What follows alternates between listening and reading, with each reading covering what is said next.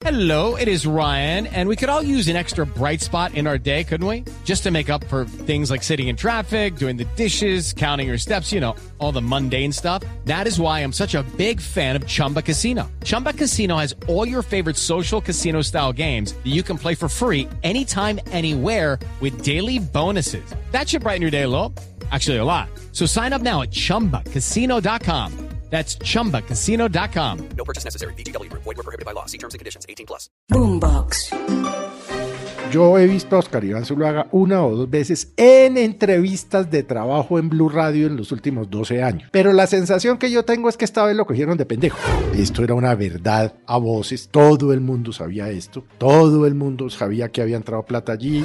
La política colombiana huele, hiede a mierda. Y eso es lo que tenemos. Todo esto que estamos comentando fue lo que llevó a que 11 millones de colombianos votaran por el cambio.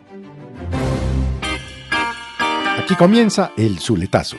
El Zuletazo con el Centro Democrático y la cantidad de mensajes y reacciones con las que empezamos esta semana, todos intentando soltar a Óscar Iván Zuluaga, que fue su candidato presidencial en 2014, pero que nos enteramos por unos audios que grabó y le entregó a la fiscalía Daniel García Arizabaleta. Fue su amigo, fue su asesor y terminó revelándole a él que sí entró plata de Odebrecht a la campaña, que destruyeron pruebas y se ha convertido esta en la prueba de fuego para el partido del expresidente Álvaro Uribe, el hombre que por demás hoy está de cumpleaños.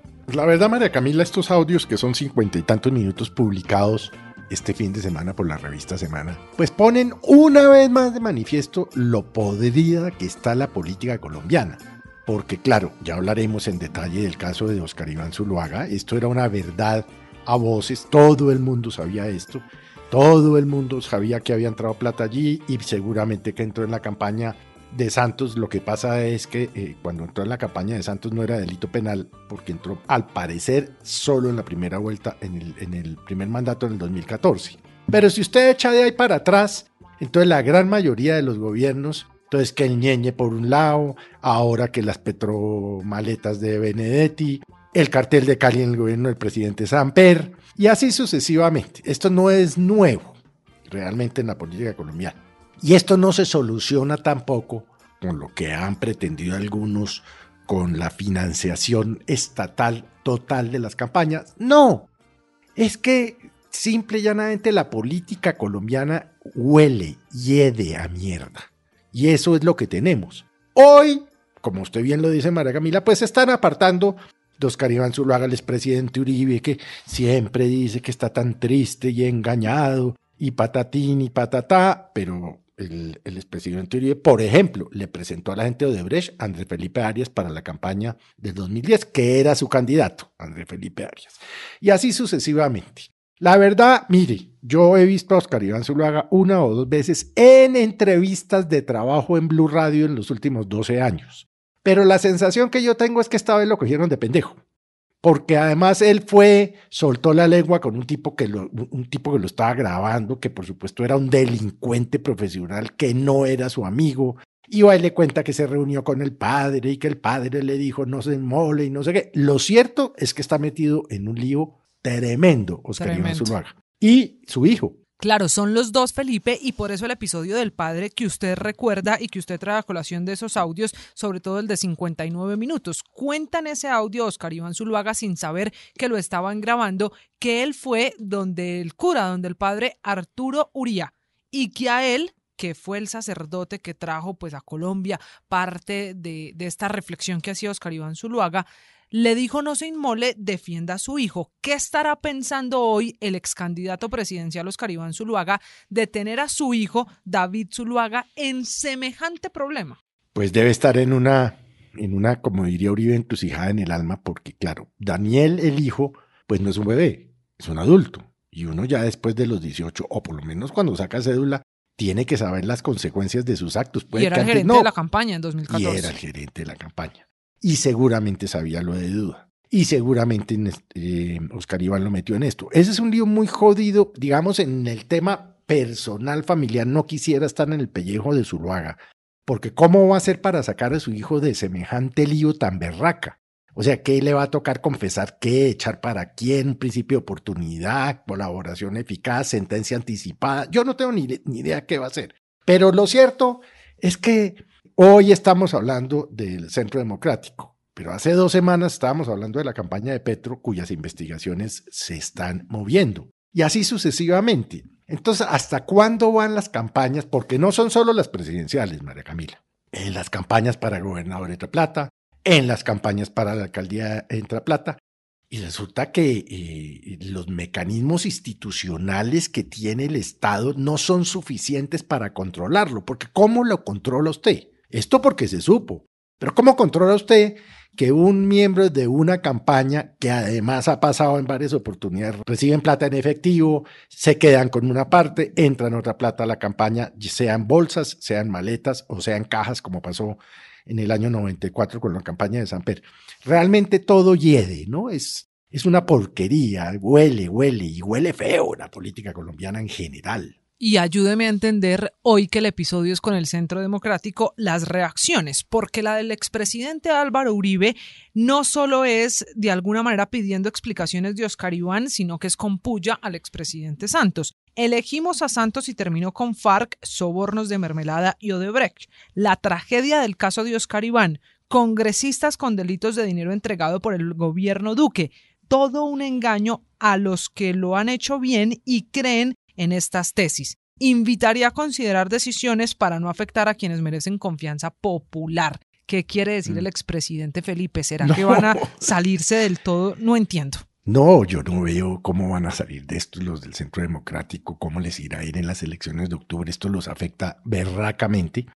Y el expresidente tampoco puede tomar distancia, porque es que acuérdese que hay un principio en derecho que es eh, o dos principios, el dius in eligiendo y el ius invigilando. Es decir, yo elijo a fulano, pero lo tengo que vigilar. Claro.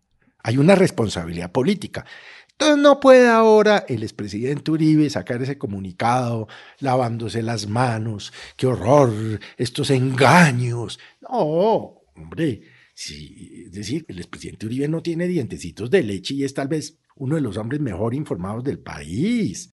Ahora viene a darse golpes de pecho todos, Paloma, el otro, Rafael Nieto, eh, no sé quién, no, no, eso todos se tapan con lo mismo y lo mismo y lo mismo. Y lo triste, ¿sabe qué es?